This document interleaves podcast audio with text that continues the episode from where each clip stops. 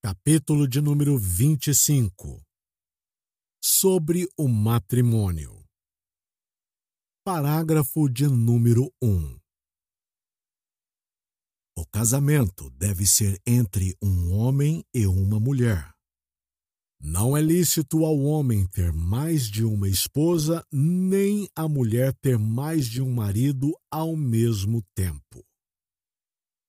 Parágrafo de número 2.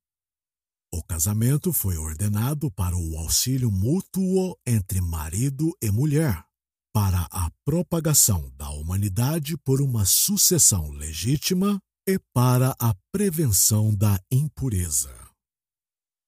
Parágrafo de número 3.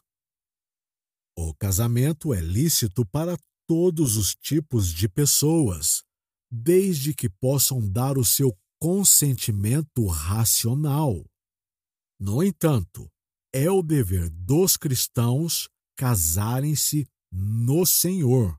E, portanto, como professam a verdadeira religião, não devem casar-se com infiéis ou idólatras, nem devem, como aqueles que são piedosos, estar em julgo desigual casando-se com os que são ímpios em suas vidas ou defendam heresia condenável.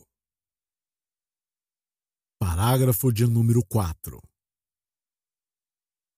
Não devem casar-se pessoas entre as quais existam graus de parentesco ou consanguinidade que sejam proibidos na palavra de Deus.